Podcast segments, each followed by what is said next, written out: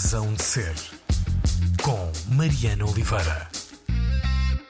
Começa a Razão de Ser na Antena 3, hoje com a Mariana Ricardo. Uh, é um clássico neste tipo de apresentações dizer que a pessoa que se está a apresentar faz muita coisa e se desdobra em várias áreas. Uh, mas no teu caso, Mariana, eu acho que este clichê duplica de intensidade Uh, tenho mesmo alguma dificuldade em, muita dificuldade em sumarizar o, o, que tu fazes, porque são, lá está, coisas diárias muito diferentes, uh, embora todas próximas do campo artístico. Podemos dizer, para começar, que a Mariana Ricardo faz música em projetos como o Mint and the Brook Trout, ou They're Heading West, uh, The Secret Museum of Mankind, um projeto de contornos exóticos que há pouco tempo uhum. se deu a ver, Open Head Society, se andarmos uns anos para trás no tempo. A Mariana Ricardo faz também banda sonora para, bandas sonoras para cinema e é argumentista em alguns dos filmes mais estranhos, no melhor sentido da palavra estranho, eh, do cinema português recente, vários de Miguel Gomes, O Meu Querido Mês de Agosto, Tabu, As Mil e Uma Noites, uh, outros tantos do João Nicolau, o Tecnoboss foi, foi mais recente, e também do Manuel Mozos, no filme Ramiro, estreado em 2017. Uh, Parece-me que tens feito também uma perninha no teatro, uh, já te vou perguntar sobre isso. Olá, Mariana, e obrigada por teres ah, aceitado o convite. Uh, a ideia desta conversa é um pouco pedir-te uma, uma, visita guiada à tua cabeça. Como uhum. pensas, como é que funcionas criativamente para fazer o que fazes. E por isso, para começar, eu queria saber o que é que estás a fazer neste momento. Eu já sei que neste preciso momento estás de férias, mas antes de terem começado estas férias, a tua vida, nestes dias do querido mês de agosto, ocupa-se de quê? Pronto, como tu disseste, mesmo, mesmo agora estou de férias, finalmente. Uh, mas estive um, a escrever para cinema um argumento com um realizador com quem nunca tinha trabalhado e aliás é a primeira longa-metragem de ficção. Ele já, já tem alguns filmes mas todos documentais. Uh, é um realizador uh, sérvio uh, imagino muito pouca gente conhece, mesmo na Sérvia, ou seja, ainda é, é, ainda está ainda é novo, ainda está a começar.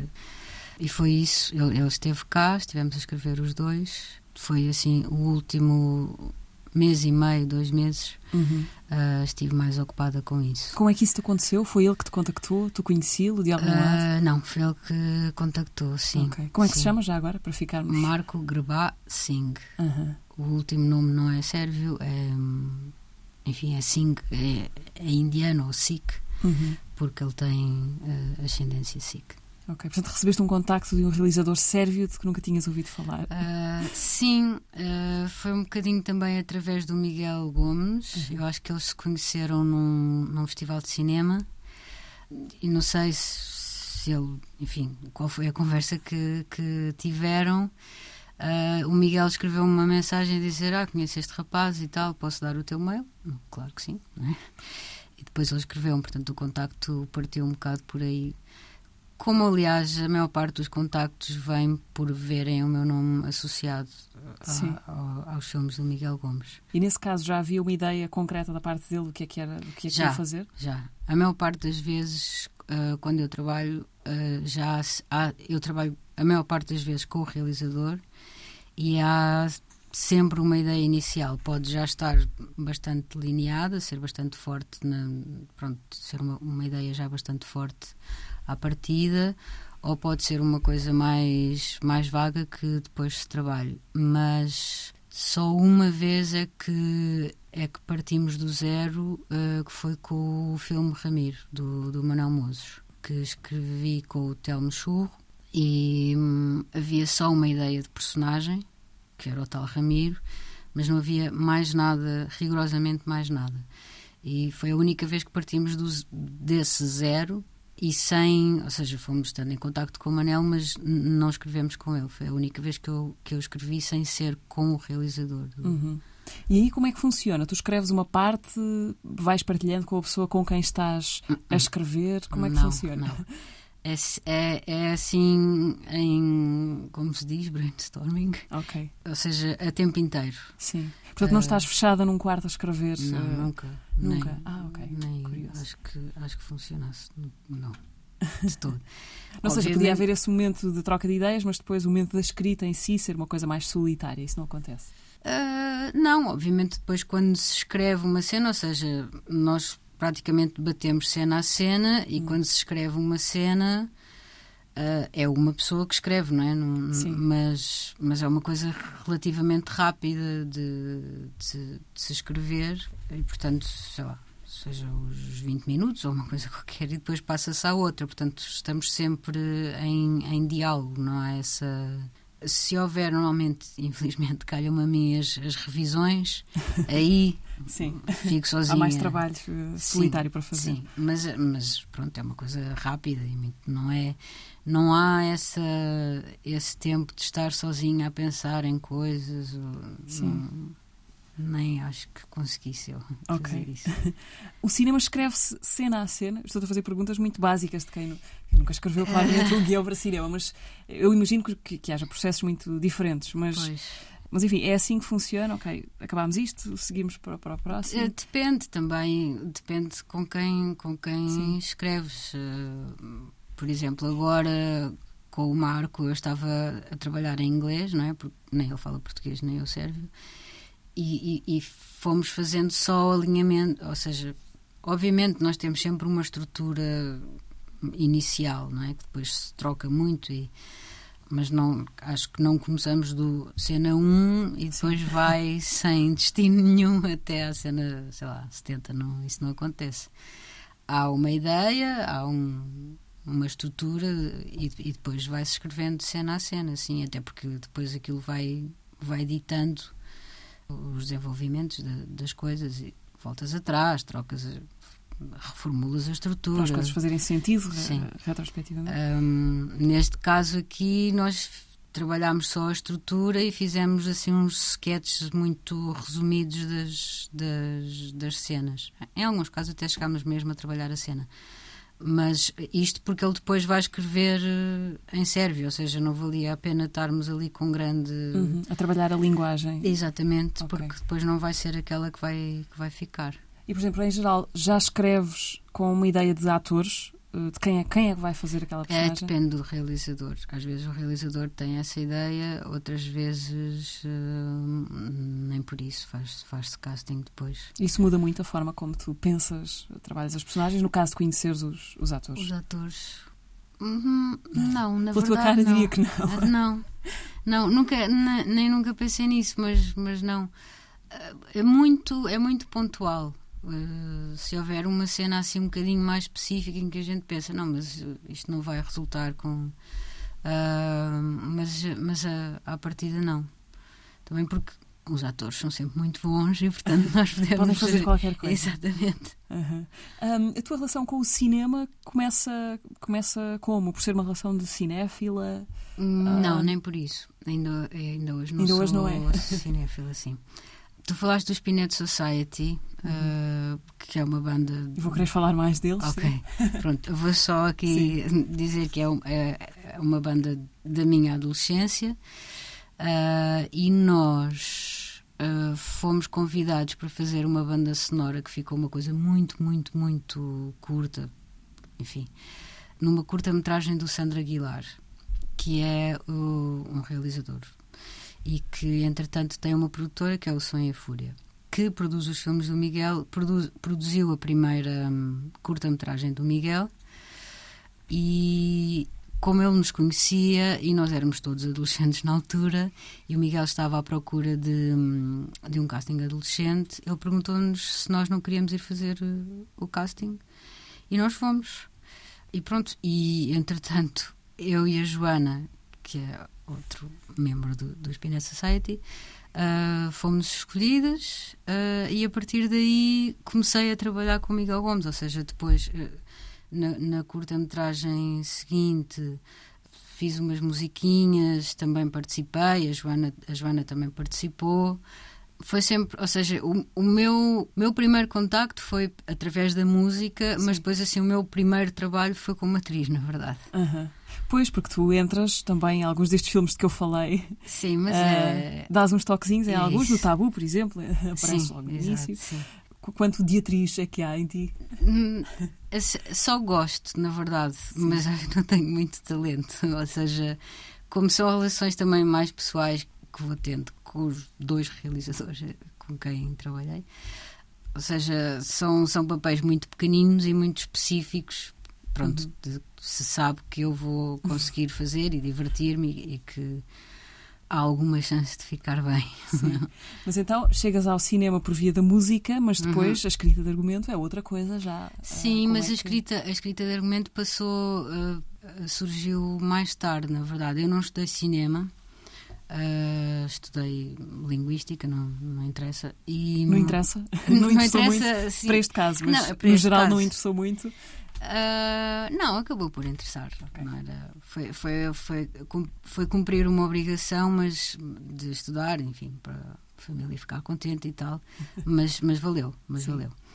Mas então, quando. uh, acho que foi só mesmo quando acabei o, o, o curso é que comecei a trabalhar em escrita com o Miguel Gomes no aquele querido mês de agosto. Ou seja, até aí tinha feito bandas sonoras e só comecei a escrever eh, nessa altura, que foi em 2005. Sim, 2005, 2006.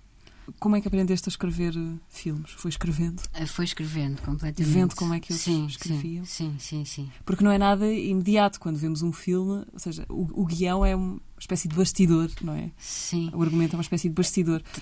Também há, ah, como eu estava a dizer, eu trabalho sempre com o realizador e o, o tipo de cinema com que eu trabalho é o chamado cinema de autor.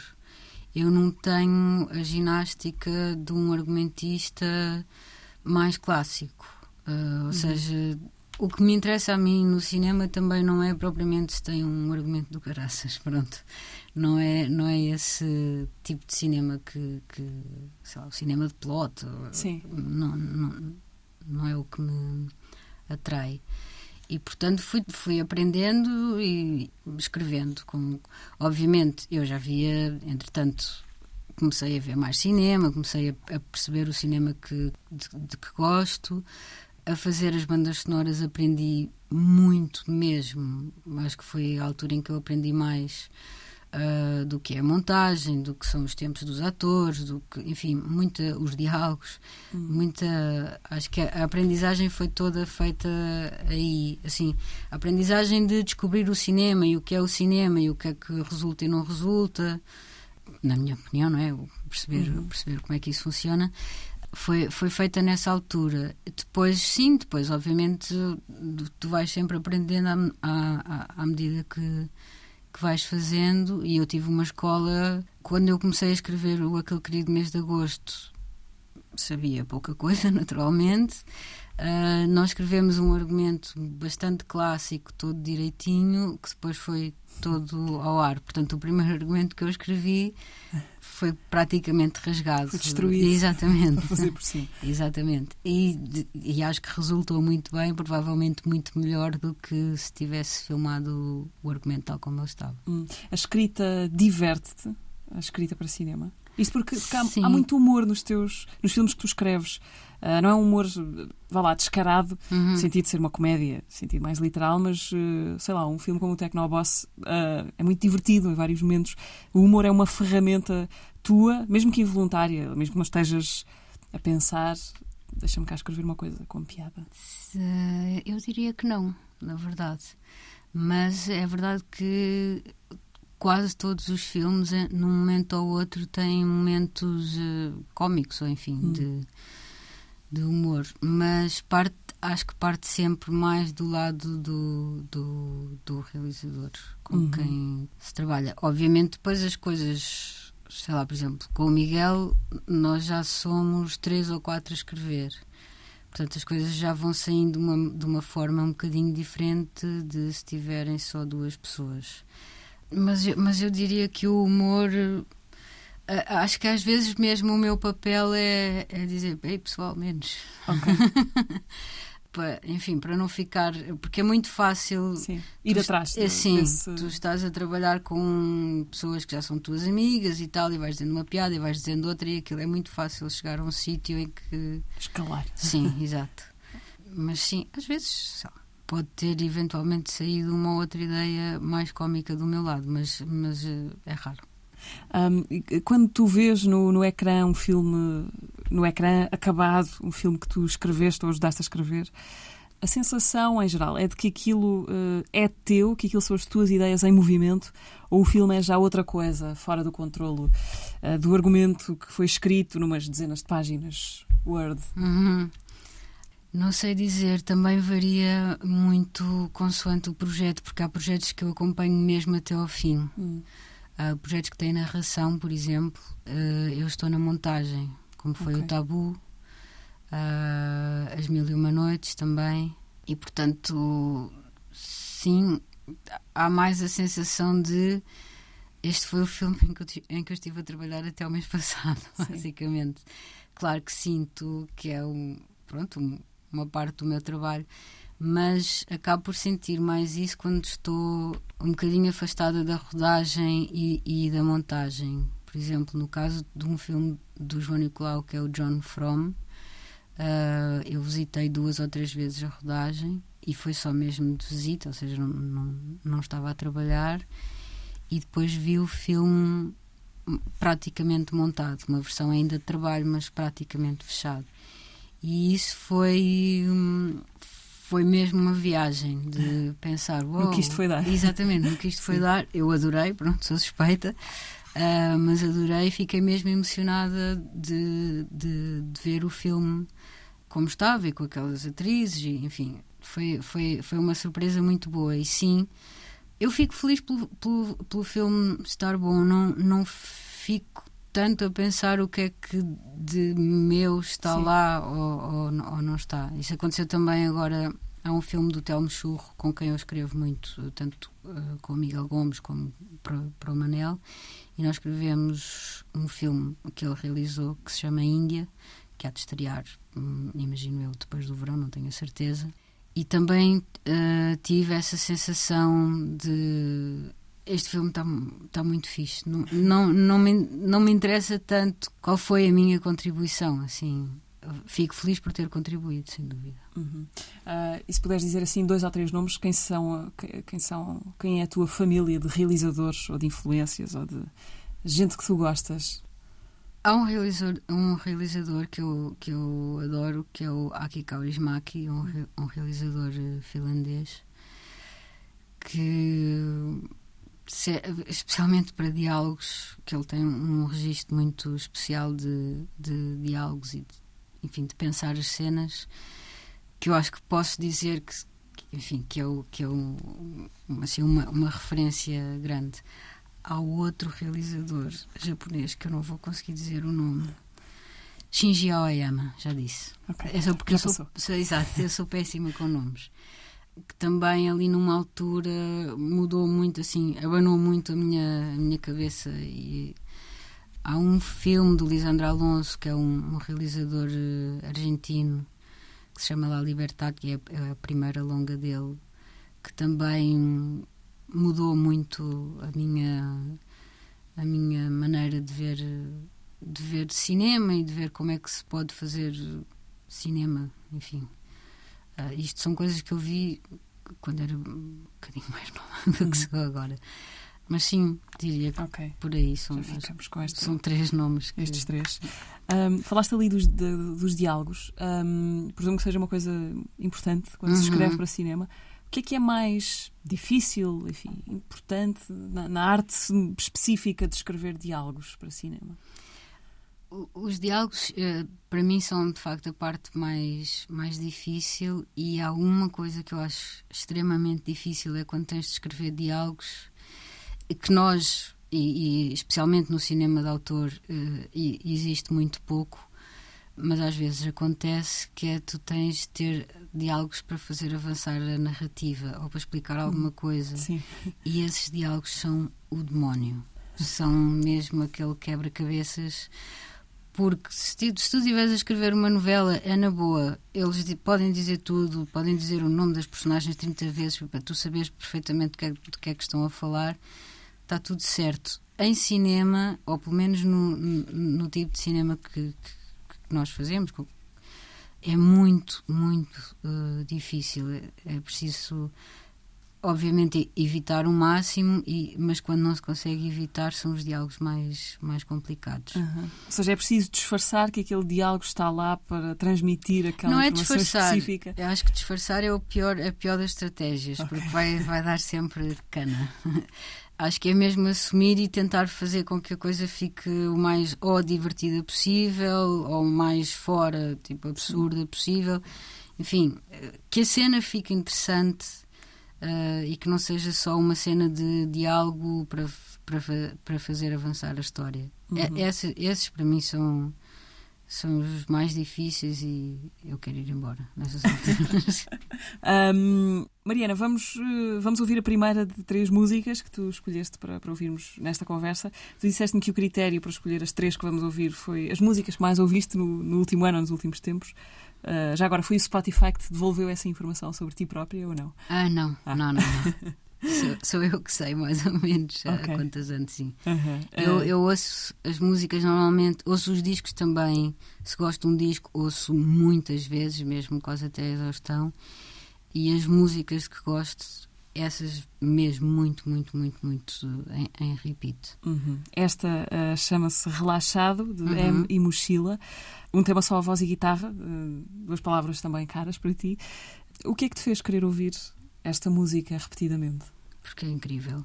Acho que, acho que é só isso. Há alturas em que as músicas te marcam um bocadinho mais, uh, sei lá, uma altura da vida, uma coisa assim. No caso, eu estive num sítio muito longínquo no, no final do ano passado, que foi no Vanuatu, que é uma ilha no Pacífico Sul, hum. a trabalhar, a fazer um filme. E eu, o meu iPod estragou-se. Estavas a perguntar do Spotify, eu okay. ainda, ainda tinha, infelizmente agora já não tenho, um iPod muito organizadinho com a, com a, minha maneira de organizar as músicas e tal, uh, de 2011, imagino eu. E pronto, finalmente foi. Uh, faleceu. Faleceu, sim. Eu ainda tenho esperança de o recuperar, mas pronto. E então fiquei só com as músicas que tinha de facto no Spotify. Uh, nós não tínhamos internet, portanto era só mesmo aquilo que. E felizmente eu tinha o álbum do do Emi da mochila e tinha tirado um. Bom, depois podemos ir mais à frente porque as outras, a outra música também Sim, tem, tem faziam parte dessa, desse lote. E depois essa música de, de, acompanhou-me também, ou seja, não só nessa altura, ficou um bocado gravada porque foi a música que eu vi nessa altura e estava num sítio completamente fora, não é? Portanto, essas, uhum. essas memórias acabam sempre por ficar mais gravadas. E depois, essa música em particular, depois também me acompanhou uh, no início do ano, enfim, nas viagens de autocarro e tal. Uh, fui, fui sempre ouvindo esse disco todo. Vamos ouvir, mas antes quero saber se essa ilha no Pacífico foi o sítio mais longe onde o cinema já te levou. Sem dúvida, acho que não podia ter levado mais longe mesmo, porque é mesmo do outro lado do mundo. Não há sítio mais longe onde pudéssemos ir, acho eu. Como é que foi essa experiência? Foi muito aventurosa. Ou seja, eh, as ilhas do Pacífico Sul, eu só, só conheço aquela, uh, são tidas como o paraíso e tal. E de facto, de dia era o paraíso, era, era absurdo de paradisíaco. Tudo lindo, o verde lindo, as praias lindas, as pessoas impecáveis, tudo espetacular, tudo calmo, tudo à noite para mim era um horror, porque estávamos não muito bem instalados e havia todo o tipo de bicharada e eu tenho fobia a algum, alguns uh, bichos e, e não conseguia descansar uh, propriamente. Mas pronto, era isso. De dia era o paraíso, uhum. uh, à noite era um inferno. Mas o filme em relação ao filme, em relação ao trabalho que nós uh, estávamos lá a fazer, correu tudo Qual era o filme? Muito bem. Já agora?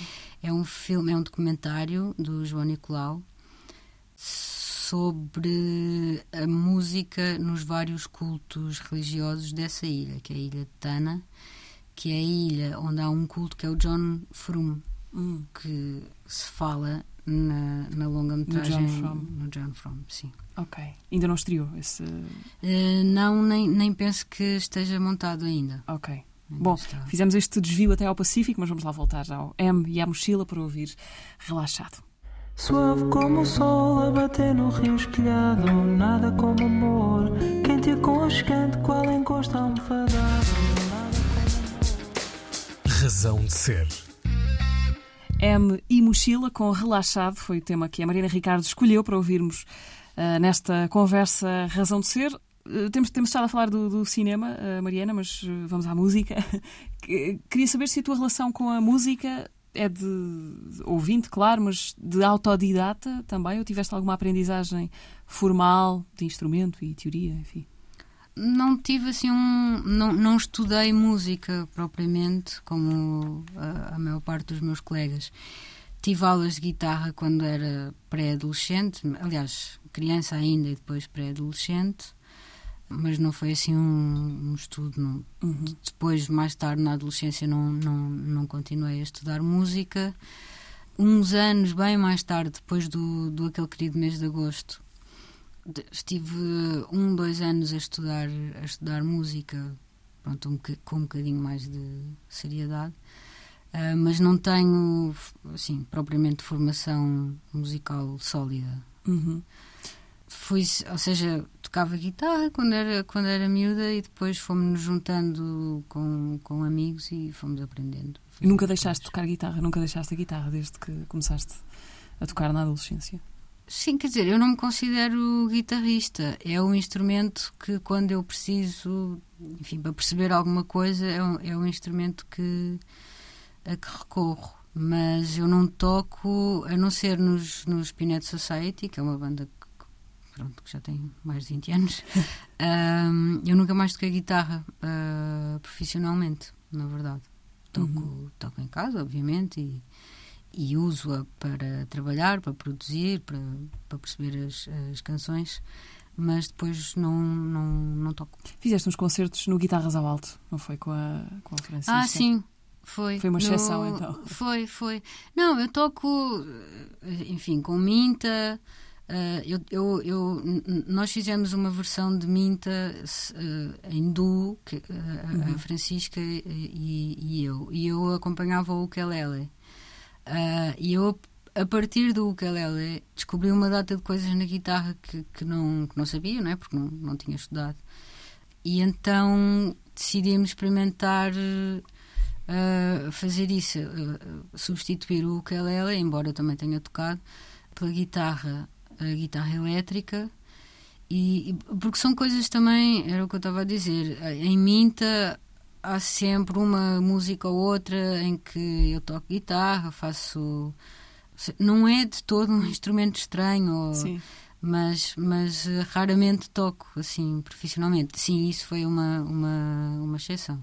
Ah, justamente a tua relação com a, com a Francisca Cortesão, em Nintendo Brook Trout, é uma das tuas cumplicidades artísticas mais Uhum. consistentes e longas. Ah, enfim, vocês já trabalham juntas há uma série de tempo, mais de 10 anos, Sim. já é muito tempo. Vocês conhecem-se via MySpace, é isso? É verdade, sim, sim. Porque na altura eu tinha pronto, um- uma conta de MySpace que aliás tinha feito para, para as bandas sonoras e tal, para ver se, sei lá, se encontrava mais bandas sonoras para fazer, se as pessoas podiam ver o que eu tinha feito, mas enquanto não tinha as músicas, e eu fiz isto com, com um amigo meu que me, que me ajudou, pus músicas minhas, umas canções que tinha. eh, e, e o pessoal foi reagindo, então eu deixei estar. E acabei eh, mesmo por fazer concertos, foi três ou quatro concertos na altura, mas. Em nome próprio, Em nome- representante como. Mariana Ricardo. Exatamente, sim. Ah, que é bizarro, mas eh, aconteceu. Porquê que é bizarro? Não sei, porque eu nunca tinha, nunca tinha pensado nisso e também, ou seja, foi, foi, foi mesmo, foram mesmo as circunstâncias que fizeram isso, porque depois não foi uma coisa que eu, que eu ah, continuasse. Uhum. E, e nessa altura, pronto, o MySpace estava a bombar eh, e havia muito cruzamento e muita comunicação entre, entre as pessoas no, no, no MySpace. E eu ouvi eh, as músicas que, que a Francisca tinha lá, como Minta. Imagino que tenha. Eu, eu lembro-me de fazer um, um comentário. Acho que. Não sei se foi essa a primeira troca. Interação. Sim, exato. Ah, depois fizemos um concerto juntas aqui em Lisboa e mais tarde ela escreveu-me perguntar se não ah, se eu não queria tocar com os Minta, basicamente. E eu disse que sim. Com os Minta, enfim, que estavam a formar-se nessa Sim, altura. sim, é? sim, sim, sim. Não, na altura. Depois foram entrando e saindo algumas pessoas, Sim. mas vocês ficaram, sim. Sim, na altura era o Manuel Durdio e o Filipe Pacheco. E o Filipe tinha saído, e então ah, a ideia era eu substituir ah, o Filipe. Pronto, depois as coisas foram andando. Entretanto, já vamos no terceiro baterista, acho eu. Ah, o, o Manel Durdio também gravou os primeiros discos, dois discos. Entretanto, também já saiu. Enfim, a formação vai variando um bocado. Mas fico, até agora, desde ainda não. Já, já fui substituída em concerto, mas, mas não. Ainda não. Está tudo na mesma. No último disco que, que, que vocês lançaram, em 2021, o Demolition Derby, Uhum. eh, foi a primeira vez, pelo menos eu lembro-me de Francisca di- dizer isto, dizer isto numa entrevista, que tu, que tu também compuseste para o disco, ofereceste-lhe uma linha de baixo que Uhum. veio dar numa canção Uhum. do disco, a International Loss Adjusting. Mas, eh, mas foi a única vez, ou pelo menos das poucas. Eh, tocar e compor para ti são águas bem separadas? Eh, Como é que é? Ah, eu não componho desde. por aí desde 2005, 2006, porque para compor. Eu nem nunca me considerei propriamente assim uma compositora. Fazia. Fiz umas canções, algumas acho que estão. que estão fixe, ou seja, não é tipo, ah, não gosto nada daquilo. Não, ah, eu gosto, continuo a gostar e acho que estão. Que ficaram bem feitinhas. Mas para compor é preciso um tempo e um tempo mesmo físico, não é? E um tempo mental também, um espaço que eu não tenho tido e que não me faz falta também. Ok. Ou seja, não é aquela coisa de ai, não componho porque não tenho tempo, não tenho tempo para... Não é isso. Eu faço a gestão do meu tempo e não, não sinto falta de, dessa, dessa parte da composição. Eu gosto muito de tocar e de fazer arranjo e de experimentar. Eu sou daquelas pessoas que adoram ensaiar, que é estranho. Fico- e fazer isso com as canções de, de- da Francisca ou outras de, de- outras pessoas é mais do que suficiente para mim. Ou seja, o prazer que eu tiro da, da, da música vem muito mais daí do que de fazer canções ou, ou de compor. Ou, enfim, Uhum. gosto de cantar, isso gosto. Mas eh, ainda Heading West ah, havia, enfim, agora já não, não, não tocamos tanto, mas durante um tempo houve esse espaço que para mim era mais do que suficiente. Cantar três músicas num concerto e está tá bom. Uhum. Por isso é que eu estava a dizer que fazer um concerto com Mariana Ricardo é bizarro. Não, não, não faz, para mim não me faz muito sentido ter um concerto só de canções minhas e eu a cantar o tempo todo. É esquisito. Ah, ok, mas fez sentido durante algum tempo Uhum. ah, subires a palco com os Pinhead Society. Uhum. Vamos lá falar desse grande acontecimento da tua adolescência. Ah, foi a banda dos teus inícios na música, que, que foi uma espécie de, de fenómeno de, de culto na cena rock independente em Portugal. Ah, os Pinhead Society editaram o primeiro disco em 98, Kings of Our Size. E nessa altura tu eras mesmo muito pequenina, tu tinhas quê? Que 16 anos? Quando... Na altura do disco já, Já tínhamos tinha- 18. Ok, Nós mas a tínhamos- banda começou antes? Sim, nós tínhamos todos a, a- a mesma idade. Eu acho que nós começámos, eu, o Nuno e a Joana, por volta ali dos. Eu e o Nuno, eu tinha 12 anos, lembro perfeitamente. Ah, Eram amigos da Sim, escola? eh, éramos vizinhos eh, de, de prédio. E, ou seja, somos amigos desde os 5 anos. Pronto, crescemos juntos e houve uma altura na vida em que nos interessámos os dois por música e começámos a fazer, obviamente, a banda que tínhamos aos 12 anos era praticamente inexistente, não é? Era assim umas coisas. Mas já havia essa, esse interesse. Depois, ali pelos 13, eu sei que aos, ao- quando tínhamos 14, portanto em 94, nós tocámos no Johnny Guitar, que era um, um clube de rock, vá, um bar de rock eh, que existia aqui em, em Lisboa e que já era assim uma cena mítica, ir tocar lá Sim. e tal. Portanto, éramos mesmo muito E pequenininhos. tocaram com coisas vossas? Sim, sim, sim, sim, sim. Umas boas músicas. Ah, e depois fomos a Vila de Mouros também, ou seja, o, o disco até, na verdade, foi quase no final de, de- da carreira da banda. Do tempo de vida Sim, da sim. banda.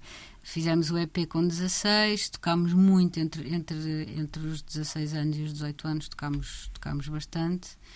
Pronto, depois fizemos o disco e ficou ali até 2001, mais ou menos, quando a, banda terminou.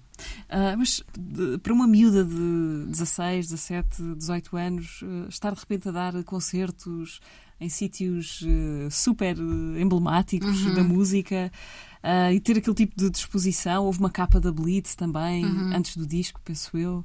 Sim, sim, Como sim, é que foi para ti? De repente, tão novinha, estares nesse, nesse mundo e nesse ritmo?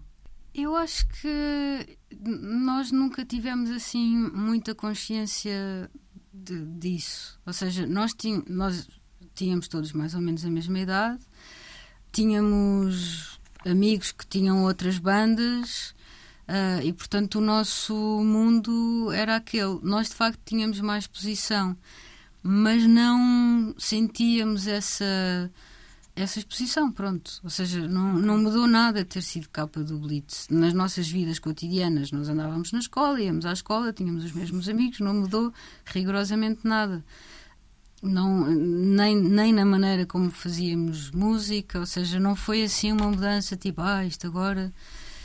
Não me lembro, é, é natural que tenha, que tenha sido diferente. Eu sei que acabei por ter uma adolescência um bocadinho diferente porque eu trabalhava, não é? Pois, claro, sim. Eh, Tinhas, em vez de. Em vez de Eh, sair e à noite com os, exato. meus, com os meus Tinhas um colegas, concerto- íamos para Castelo Branco tocar, exato. Era outra.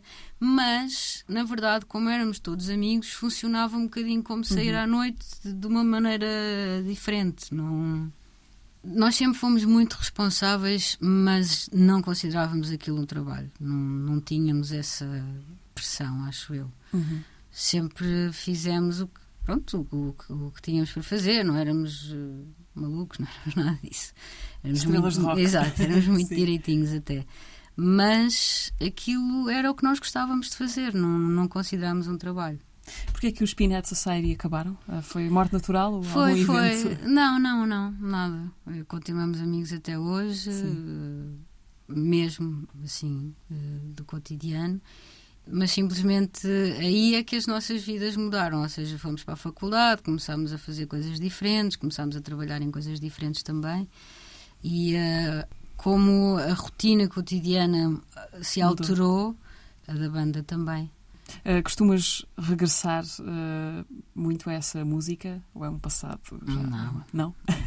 Houve uma determinada altura que a- começaram a aparecer vídeos no, no YouTube de, de, de, de Pinedi e não só, de, de outras bandas com que nós tocávamos na altura, pronto, que não, não tiveram essa exposição, mas que, que existiam e que. E eu lembro-me da Joana, nós estávamos em casa dela e ela estar a mostrar e eu ter muita vergonha. Para que, é para que me estás a mostrar isto? Mas. Mais valia deixar a memória tal como está. É, exato, exato. Mas é isso. Nada, mas éramos. eh, É isso, éramos miúdos e, e era assim. E há uma coisa engraçada que é as bandas de, de adolescência. Se de uma banda da adolescência sair um músico, já é bastante. Naquela banda nós somos todos músicos ainda hoje. Uhum. O que eu acho que essa era de facto a diferença entre a banda Pinet Society e todas as outras bandas com quem nós tocávamos, ou, dos- ou do- ou dos nossos amigos. Dessas bandas não há muitos músicos e não há nenhuma banda só de músicos. Percebes? Eram todas bandas de adolescência para o pessoal curtir, para o pessoal brincar e tal. Sim. E depois, eh, no nosso caso, havia mesmo um interesse tão grande que foi o que acabámos por fazer na vida, Uhum. todos. Mariana, segunda paragem musical desta conversa para ouvir a Letrux, Uhum. a brasileira Letrux, com ah, o tema Cuidado, Paixão. Porquê é que vamos ouvir o que vamos ouvir? Eh, outra vez foi uma, um disco que eu ouvi bastante. O anterior, ele entretanto tem um, tem um novo. Eu não sei como é que se chama o disco. Aos Prantos.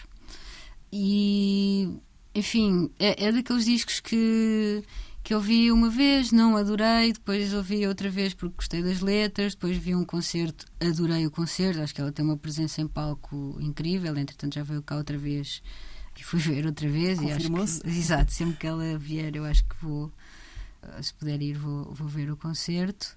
e assim foi, foi um disco que me foi acompanhando em casa, uh, muitas vezes, assim, quando estava a fazer coisinhas em casa normal, aquela. Leads. Exato, leads Domésticas. domésticas. Foi um disco que me acompanhou bastante. E essa música é das, é das minhas favoritas. A Letrux acompanha-nos agora nesta conversa com a Mariana Ricardo. Já voltamos para a parte final ah, desta conversa. Cuidado, paixão. A mulher do mercado falou. Razão de ser. O tema é Cuidado, Paixão, de Letrux. A escolha é da Mariana Ricardo, convidada esta manhã na Razão de Ser. Eh, Falei no teatro no início, da, no início desta conversa, porque há, há pouco tempo, há não muito tempo, dei contigo na ficha técnica de um espetáculo da Paula Diogo, eh, estreado no Dona Maria II, chamado Espelhos e Monstros. Tu fizeste o apoio à dramaturgia. E essa, essa descoberta contribuiu para, para a tal sensação de olha a Mariana Ricardo aqui a aparecerem imensas coisas diferentes. Uh, qual foi o teu papel neste projeto da, da Paula Diogo? Que tinha a ver com um período que ela passou na, na Islândia e com uma, uma residência feita lá. Sim. Ah, foi esse precisamente. Eu no teatro estou mesmo, mesmo a aprender. A, a- a- a culpa de eu trabalhar em teatro é da Paula Diogo, precisamente, que me chamou para um, um espetáculo em 2018, que era sobre lembrar e esquecer, e também tinha essa função de olhar externo, apoiar a dramaturgia. No, no teatro trabalha-se muito em coletivo, eh, criações coletivas e, e- e a Paula eh, especialmente. E portanto as tarefas também são um bocadinho eh, fluidas, não é? Não há. eh, Vai-se fazendo um bocadinho do que é sim, preciso. Sim. Mas neste caso específico eh, foi esse o apoio, apoio à dramaturgia, ou seja, a Paula ia chegando com materiais e ideias que, enfim, que lhe interessavam eh, trabalhar e íamos testando e vendo o que é que resultava, o que é que não resultava. Eh, depois, no final, eu estive fora, esse tal período eh, em que estive fora. É, é- é- a peça é uma criação da Paula Diogo com o Renato Linhares e no final já estava praticamente o, o- espetáculo montado ah, enfim, foi só foi só mesmo um olhar exterior e conversar, ver, ver os ensaios e, e fazer questões, ah, responder a questões, dúvidas que eles, que eles ah, tivessem. É esse tipo de trabalho. Mas, eh, mas no teatro ainda estou muito à procura. Mas interessa-te? Interessa, sim, sim, interessa. Eu, eu hei de procurar tanto que hei de acertar numa, não é? Essa a minha, a minha eh, meta, vá.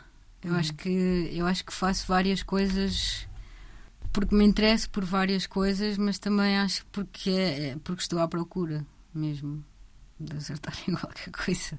Nenhuma delas te deixa. Não há nenhuma que, tu, que te encha as medidas ainda. Não, sozinha não.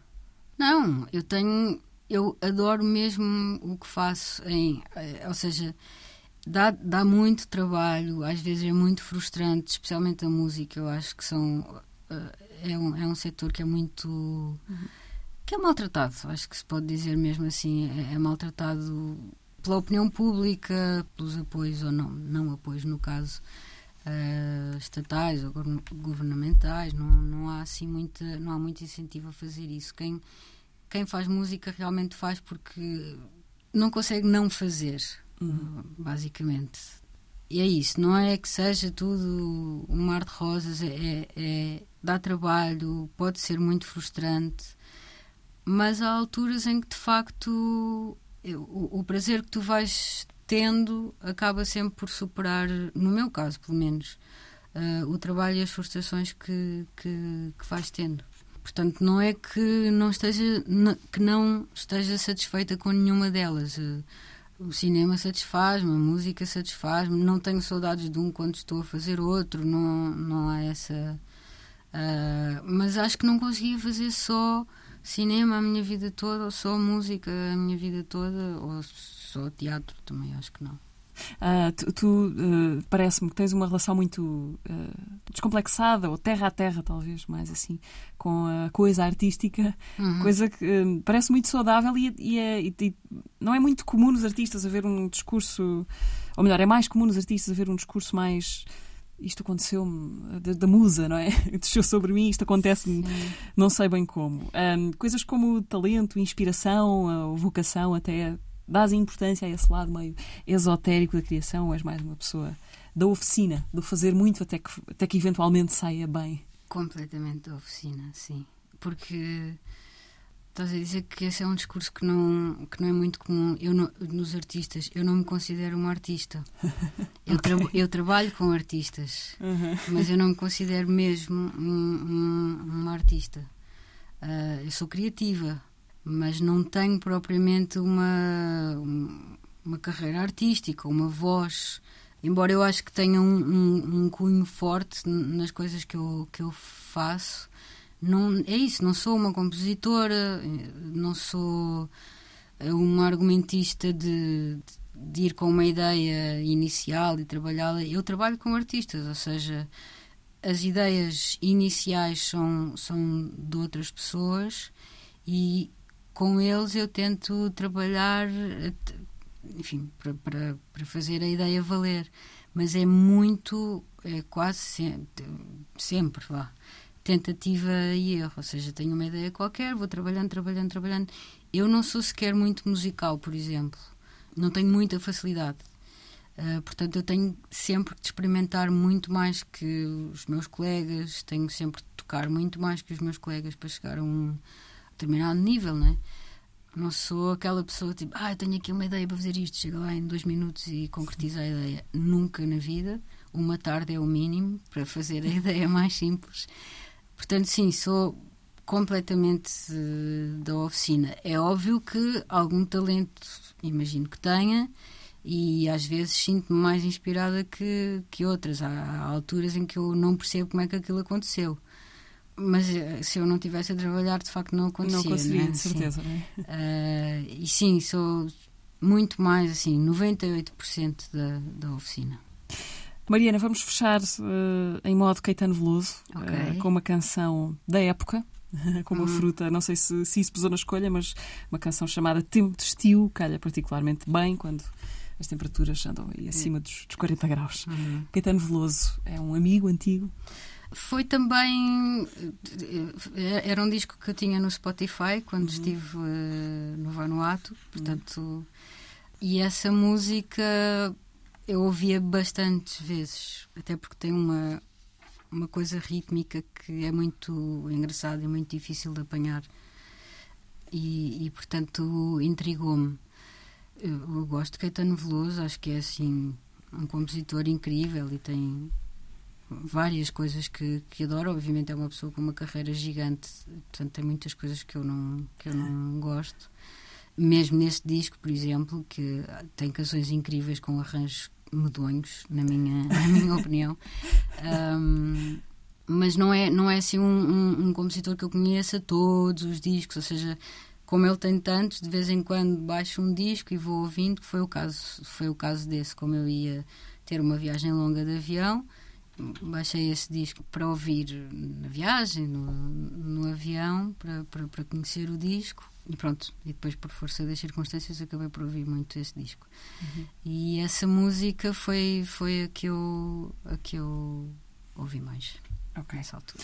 Então acabamos com o Tempo de Estio. Mariana, muito obrigada por teres Obrigada vindo eu. à Antena 3 e à Razão de Ser. A Mariana Ricardo foi convidada desta Razão de Ser, conversa que podem ouvir em podcast e também no RTP Play. Estamos de volta para a semana. Até lá, bom fim de semana. Quero comer, quero mamar, Razão de Ser.